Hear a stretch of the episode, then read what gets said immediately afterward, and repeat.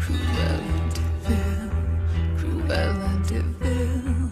She's born to be bad, so run for the hills. Cruella de Vil, Cruella de Vil.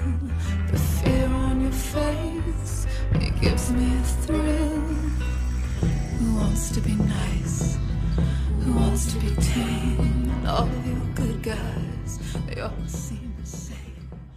Hola gente, ¿cómo están? Bienvenidos al podcast de Nación Arcade. Mi nombre es Álvaro. Les doy la bienvenida a esta nueva emisión del podcast. Eh, bueno, ¿qué ha pasado de raro en estos meses? Porque hace mucho que no grababa un podcast.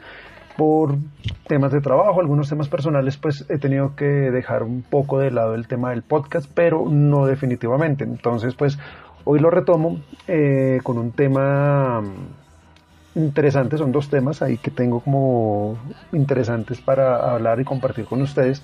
El primero de ellos, pues eh, vamos a hablar un poquito sobre la Steam Deck, sobre esta nueva consola de Valve, la consola portátil o PC portátil de Valve.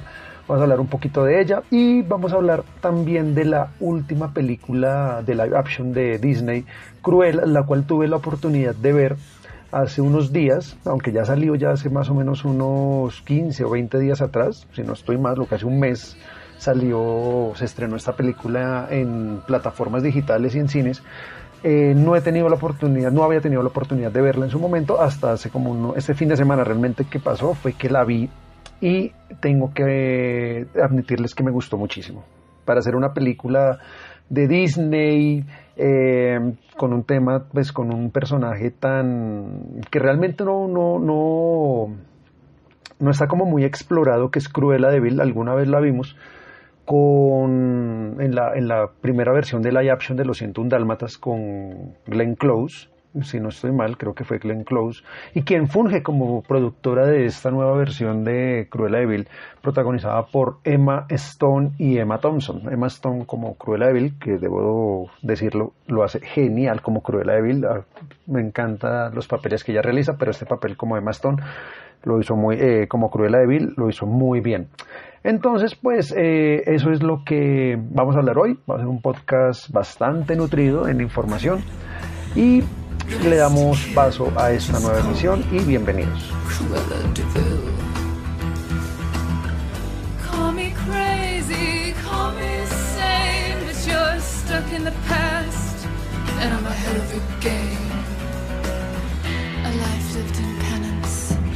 Just seems a waste, and the devil has much better taste. And I try to sweet, I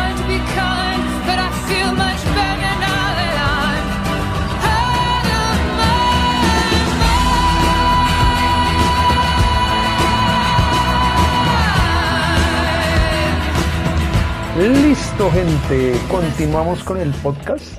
Continuamos con esta emisión. Estoy muy, muy emocionado realmente porque eh, vuelvo y les digo, no hacía mucho que no, no, no estaba tocando mi podcast y pues me pareció una oportunidad genial para hacer un, un nuevo episodio. La idea es, vamos a intentar, o voy a intentar hacer un capítulo más periódicos, o sea, no voy a especificar cada cuánto tiempo porque a veces me pongo esas fechas y no las cumplo, pero sí voy a intentar de que sean lo más periódicamente posible realizables, que los pueda realizar de manera periódica sobre con algún tema específico que a mí me guste, que a ustedes también les pueda interesar. Entonces, eh, comenzamos, comenzamos con esto. Eh, antes que eso, de hablar de la Steam Deck, pues eh, debo comentarles que sí me emocionó mucho también la idea de una consola portátil de Valve, aunque hay muchas consolas que creo pues técnicamente son superiores o similares a la, a la Steam Deck de Valve. Sobre todo, pues anteriormente había, eh, se presentó en algunos canales de YouTube, sobre todo en unos canales eh, de habla hispana, como el del Tuber Hunter, donde pude, tuve la oportunidad de, de, de, ver la Aoya, si no estoy mal, no, la olla no es. eh, no recuerdo el nombre, voy a buscarla ahorita. Bueno, es una consola portátil también muy poderosa, que es una bestia, pero también es supremamente costosa. Estaba alrededor de los 600, 800 euros o dólares. Eh, la buscamos acá. consolas de videojuegos portátiles PC. No la veo, acá está. La Aya Neo es que se llama. La Aya Neo es, una, es un PC portátil, creo que también está bajo el sistema operativo de Windows. Y funcionó, la, la, vi, me pareció brutal. Yo soy un abanderado, un abanderado del juego portátil. Hay gente que le gusta el PC, hay gente que le gusta la consola. Yo soy un abanderado de las consolas portátiles. Eh, fascinado con la Game Boy, fascinado con la PlayStation Portable o la PSP y con la PS Vita, la Switch, bueno, todo eso, aunque la Switch no la tuve, no la tengo, tampoco espero tenerla en su momento. Y esta consola Ayaneo me llamó mucho la atención en su momento y todavía me sigue llamando la atención, pero por cuestiones de plata y de dinero y de costos y todo lo que conlleva, obviamente no la voy a poder comprar aún. O sea, no, no tengo el dinero para comprarla. Y tampoco lo veo como una prioridad, pero me gustaría mucho tenerla. Eh, entonces, cuando salió esta consola de Steam Deck, se generó mucho revuelo. Partamos de que ni siquiera está en producción todavía. Eh, han dicho que va a ser la, la, Mata Switch o, las, o la Switch Killer como les suelen decir eh, en los medios especializados o la gente que aún sin tenerla ya están diciendo que va a ser superior a la, a la, a la, Nintendo Switch y pues también con toda la polémica que hubo que Nintendo Switch iba a sacar la Nintendo Switch Pro y lo que lanzó fue una nueva revisión pero con una pantalla OLED que pues eso es lo que, lo que hay. Hay gente que esperaba una Nintendo Switch Pro y pues en respuesta a que Nintendo no cumplió como con las expectativas de los usuarios, decidió lanzar o presentarla, porque ni siquiera la ha lanzado, presentar una, la, la, Steam Deck, la cual pues dicen entre sus características eh, va a permitir correr eh, los juegos que están dentro del listado o de las cuentas de Steam de los usuarios. Entonces, eso en parte es bueno, es interesante. No digo que sea lo que sea lo mejor, pero sí creo que es una buena es una opción interesante de consola. Es una buena opción de consola, eh, sobre todo para jugar los juegos de AAA los juegos AAA de manera portátil, pues sí, la verdad me parece interesante. Yo decía, oiga, qué rico jugarse un Resident Evil 2 Remake o un Resident Evil 3 Remake de manera portátil, que sería como el sueño húmedo de cualquier jugador poderse llevar esos juegos a una a una que de, manera portátil. Entonces que decía que chimba poder jugar uno eh, Resident Evil 2 Remake, un Resident Evil 3 Remake, eh, jugar Control, bueno, todos los juegos AAA que están en la plataforma de Steam. Pero también hay gente que dice pues que obviamente pues al ser un, PC portátil también pues vamos a, exprimirlo a su manera para poder jugar emuladores, porque eso es lo que vamos a hacer con ella. Yo personalmente lo haría más que jugar la cuenta de Steam, personalmente jugaría con emuladores, probaría los emuladores de PlayStation 2, PlayStation 3 si es que lo permite, y eh, el emulador de GameCube. Eso haría yo con, con este Steam Deck. Eh, entonces, pues eso es lo que ha pasado con el Steam Deck. O sea, hay mucho revuelo todavía, mucha polémica. Todavía la consola no, no tiene ni fecha de lanzamiento. Es más, hasta hace poco, hace dos, hace unas horas, eh, Amazon, eh, que perdón, eBay eh, canceló la compra, la canceló las listas de preventa para evitar las especulaciones, para evitar las especulaciones, porque ya, es más, ya se estaban viendo consolas que estaban por encima de los mil dólares o los mil euros. Entonces, ni siquiera con la consola física, porque de todas maneras apenas están abriendo las listas para que las personas lo puedan comprar. Entonces tienen baneadas un poco de cuentas, según tengo entendido, eliminaron las cuentas de, las preventas y algunas que eran por bots. Entonces, pues obviamente a los especuladores quedaron viendo un chispero porque no van a poder pues eh, sacarle jugosas ganancias a, a, esta, a, los, a los que son como impacientes que no pueden esperarse a que la consola baje de precio porque pronto en su momento no va a bajar mucho, como ha pasado con algunas consolas que no bajan de precio inmediatamente, pero logran bajar de precio tiempo después o, las, o se pueden conseguir de segunda mano. Hay gente que compra y después dice, no, ya no la quiero y no me gusta y voy a cambiar mi, voy a vender mi Steam Deck, que yo no lo haría, o de pronto sí, uno nunca sabe las necesidades de la otra persona, nadie sabe el, la sed con la que vive el otro. Entonces, pues hay gente que ha tenido que lastimosamente salir de sus consolas por alguna u otra razón o porque quieren comprar una mejor. Entonces, eh, como conclusión de esta primera parte del podcast con relación a la Steam Deck, eh, hay que esperar. Yo considero que hay que esperar, no hay que dejarse llevar por el hype. Hay gente que está muy hipeada o hypeada por este tema del Steam Deck. Eh, que aún sin tenerla ya están hablando muchas cosas, ah, ¿cómo lo diría? Eh, están especulando sobre si va a ser mejor, si va a ser peor que una Nintendo Switch, que va a ser más potente, que no sé qué, y que lo otro. Pero yo esperaría que saliera, que hubiera una revisión, una presentación formal de la consola como tal, que se viera corriendo los juegos eh, como tal. Es más, hace poco eh, también estaban explicando la, eh, por, directamente de Valve que algunos juegos multijugador no van a poderse correr en esta Steam Deck hasta el momento. Menos que en las pruebas que han hecho no les ha funcionado. Porque los juegos que están diseñados para multijugador estaban están diseñados para la plataforma Windows. Y pues obviamente eh, la plataforma, la, Steam Deck, está montado bajo sistema operativo Linux. Entonces, eh, según lo que cuentan en, varios portales que han logrado tener esta información es que algunos juegos como Fall Guys, eh, Fortnite, bueno, no sé, no sé si Fortnite está en Steam, no, no sé, bueno, creo que no, porque eso es de Epic, debe ser en Epic Store, no, eh, juegos como Digilight, eh, bueno, los juegos multijugador más eh, que más demanda tienen en este momento no corren bajo este sistema operativo de Linux eh, de manera portátil. Entonces, estamos, eso es lo que están diciendo, que por el momento los juegos portátiles, los juegos multijugador, no se van a poder jugar de esta, eh, en esta plataforma. Puede que cuando ya salga la consola en su momento, sí pueda, ya, ya hayan solucionado este error y lo haya y ya se puedan jugar estos juegos de manera de manera portátil que también pues hay gente que le gustan sus juegos de ese tipo. Yo no soy muy dado a los juegos multijugador, soy más un lobo solitario, me gustan los juegos de campaña y ya. No soy muy dado a los juegos multijugador, entonces a mí no me afectaría eso, pero hay gente que quiere tener su Digilight eh, de Steam metido en su Steam Deck.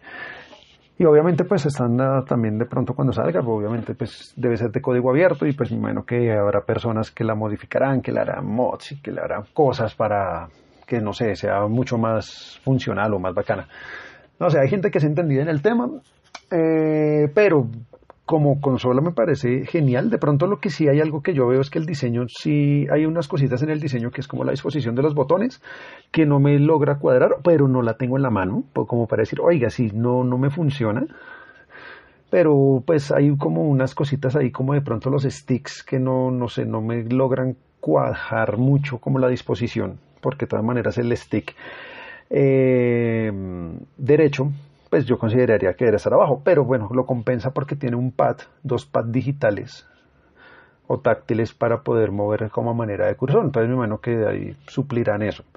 Obviamente toca ver si esta va a ser la revisión final o le habrán modificaciones de diseño y en su momento. Pero como propuesta es interesante, pero como vuelvo y repito, hay que esperar, no hay que dejarse llevar por el hype y tenerla ya cuando la tengamos en físico, pues ya poder hablar de ella con propiedad.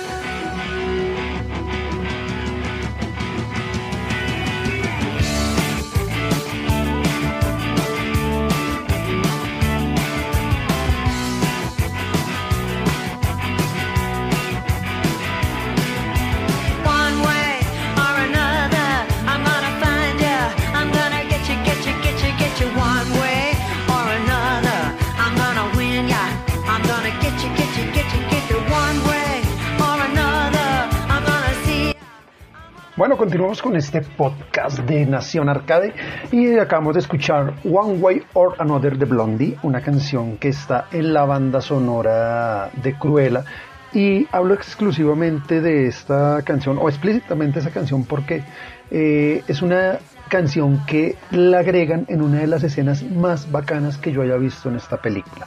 Pero bueno, eso lo voy a ir hablando más, eh, más adelante, digamos, como el desarrollo de la película. Lo que quiero hacer, o quiero hablar de, en esta parte del podcast, es sobre la película per se, en sí. Eh, lo que significa la película Cruella, mis impresiones sobre la película. Y pues es una película pues bastante interesante, pues para ser de Disney es bastante interesante, es bastante entretenida y se deja ver. Y pues tiene sus toques oscuros, bastante oscurita, por así decirlo de alguna manera. Y pues, vuelvo y repito, para ser de Disney tiene bastante violencia, en el, en el buen, no en un sentido explícito, pero es una película, creo que es de esas películas de la vieja escuela de Disney, cuando los villanos morían o cuando alguien tenía que morir en la, para la trama. Entonces, eh, eh, para, eh, digamos que en ese, en ese hilo de ideas está dirigida, está dirigida y está, pues no sé, pensada cruela. aunque la película ya salió, ya hace bastante, ya hace como un mes salió tanto en cines como en Disney Plus, aunque realmente en la plataforma digital es donde pues más ha pegado porque igual los cines, pues aquí en Bogotá no todos los cines están abiertos y creo que la película no se estrenó en su totalidad en cines, sino creo que le dieron fue como la oportunidad. En ese, en ese momento todavía los cines estaban cerrados. Entonces les, le dieron, ahorita con la reapertura de cines, creo que le dieron fue la apertura a Black Widow, de la cual voy a hablar mucho más adelante porque todavía no la he visto todavía. Entonces no sé de qué, de qué va Black Widow. Pero bueno, hablando ya en sí de la película, pues, ¿qué tengo que decir? Eh, película basada en la historia de los 101 dálmatas, que yo no sabía que era un libro, realmente, la, la, historia de los 101 dálmatas.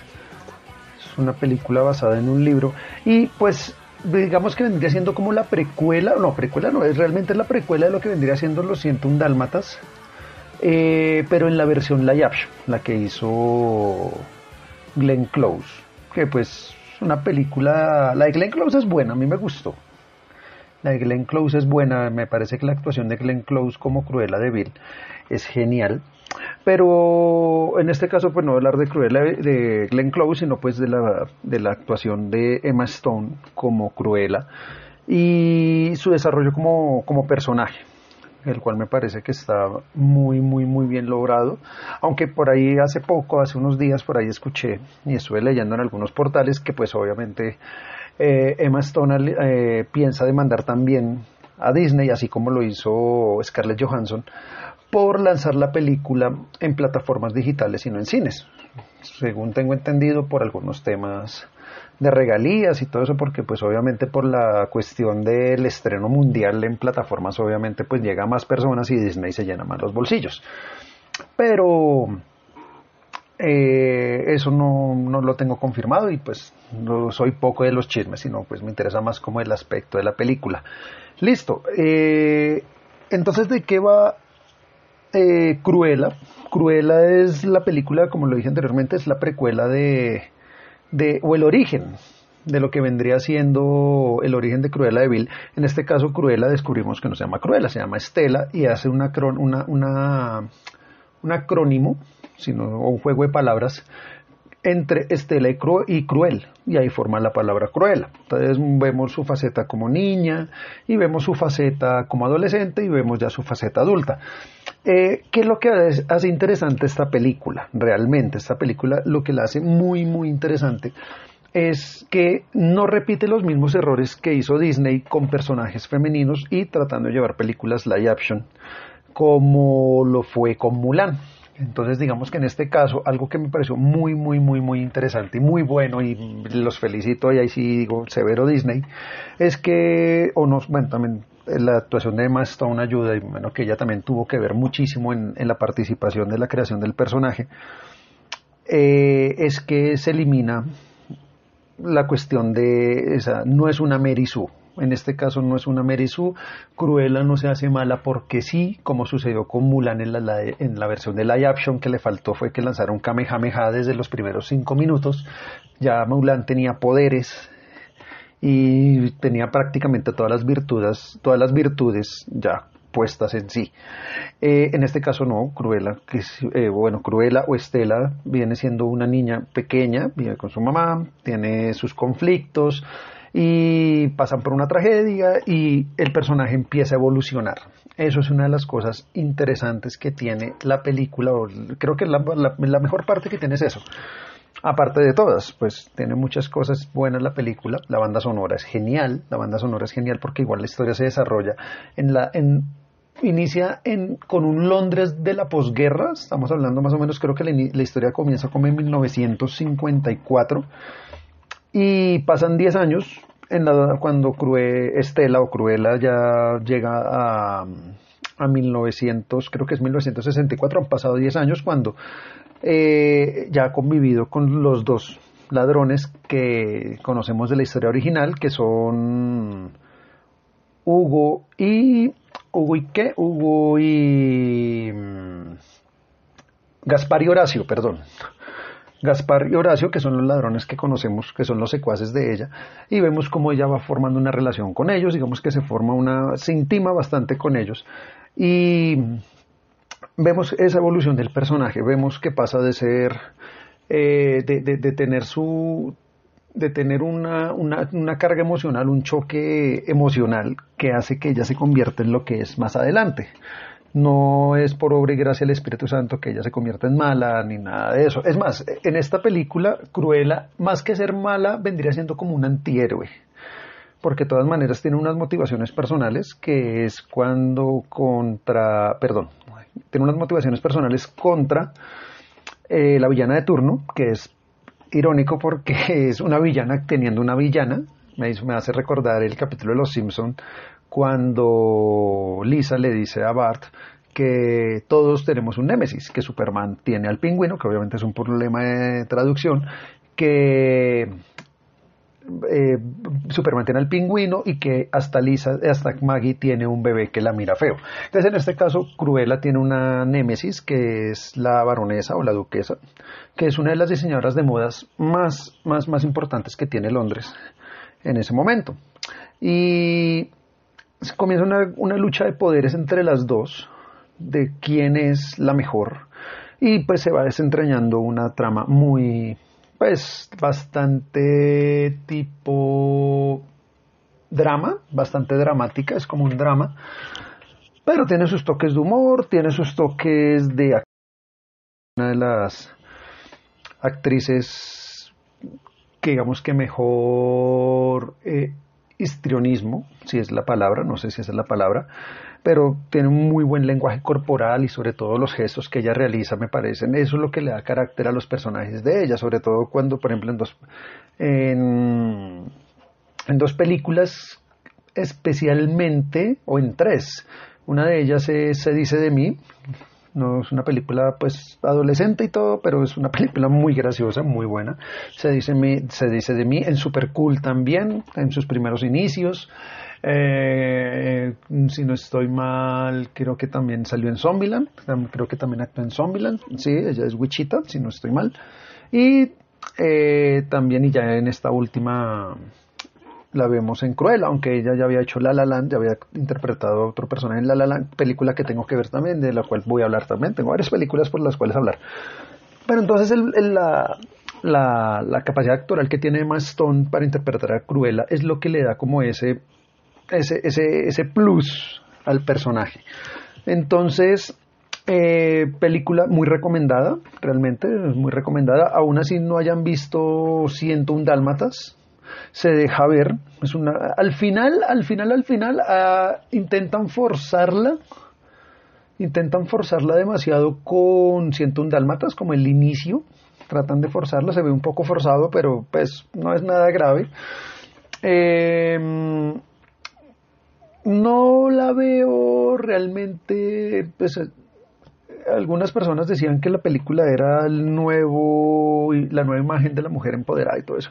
Sí, Sí, igual Cruella siempre ha sido una mujer independiente y todo eso, pues para los que conocemos la historia de Ciento un Dálmatas hemos visto el personaje, eh, pero no traten de forzar las vainas. Ya el personaje de Cruella de por sí ya es bastante independiente y bastante fuerte y siempre nos hizo cogerle bronca al personaje de Cruella. Entonces, pues no es una, una película progre como algunos lados lo quieren hacer ver. Entonces, pues eh, así digamos que a grosso modo esta es como una una pequeña reseña, un pequeño resumen de la película. Eh, recomendadísimo o aspecto, no, recomendado no, uno de los mejores, un aspecto interesante de la película es la banda sonora. La banda sonora sí es una cosa de locos, de locos. La película está, digamos, cada, cada canción eh, está, está muy bien implementada en ciertas escenas, como por ejemplo acabamos de escuchar eh, la canción de Blondie y hay películas, hay escenas, por ejemplo, hay una escena, eh, que esta se aplica en una de las mejores escenas. Hay una de las mejores, es, una escena que es muy buena, esa donde se aplica One Way or Another o One Way or Another de Blondie, pero hay canciones también muy buenas, hay una canción de los Doors, eh, está, hay una parte donde una escena donde queda casa perfectamente eh, Sympathy of the Devil de, de, los Rolling Stones. Entonces es una película bastante, bastante, bastante... Hay una canción de Clash también, digamos cuando se llega a la época de los 70, porque pasamos de la... Recuerden que la película comienza en 1964, en 1965, después de la posguerra. Y eh, todavía se nota, digamos en la arquitectura, en el arte se nota todavía un poco como esos estragos de los bombardeos de Londres. Entonces digamos que no es que se haya recuperado Londres, se, notan algunas calles, algunos edificios todavía a medio construir o algunos a medio tumbar. Entonces digamos que todavía se, respeta un poco como la esencia histórica de la película. Obviamente no soy historiador como para decir si eso es correcto, pero se respetan ciertas cosas en ese momento. Eh, pero hay una evolución de la musical durante la película y eso es muy muy muy chévere porque de todas maneras vemos cómo se implementan canciones eh, de los 60 en los 60, de los 70 en los 70 y casan perfectamente. Entonces eh, esa es mi impresión de Cruella. No sé, podría haber podría decir muchas cosas más sobre la película, pero recuerden que esto es algo muy subjetivo y algo muy personal. Y pues lo único que les puedo decir es véanla, saquen sus propias conclusiones y ustedes deciden si es buena o mala. Entonces, eh, creo que no es más por este podcast del día de, este capítulo. Eh, nos veremos en un nuevo episodio, estamos trabajando ya en él, en el, en el, en el nuevo podcast, estoy pensando en el tema. Y, pero mientras tanto, pues pueden pasarse por el blog de RetroHype de RetroHype, ahí está retrohype.blogspot.com todavía no hemos comprado el dominio, se nos acabó el dinero, entonces pues no he podido, no he podido renovar la, la, suscripción al dominio, entonces estamos otra vez con el blogspot.com, pero ahí se deja leer. Entonces ahí tenemos ahí una última reseña que escribí sobre, sobre los 32 años de la Game Boy. Ahí pueden leer ya un poquito más, allá pueden ver un poco más en detalle las, las reseñas que escribo sobre diferentes temas, videojuegos, cómics y cine. Pero algunos temas los trataré por acá, por el podcast, que me parece que es como la plataforma idónea para tratarlos, como en este caso Cruel. Entonces, gente, muchas gracias por escuchar este episodio de Nación Arcade y recuerden, pásenla bien, disfruten la vida y nos escuchamos en un nuevo episodio. Chao, chao. The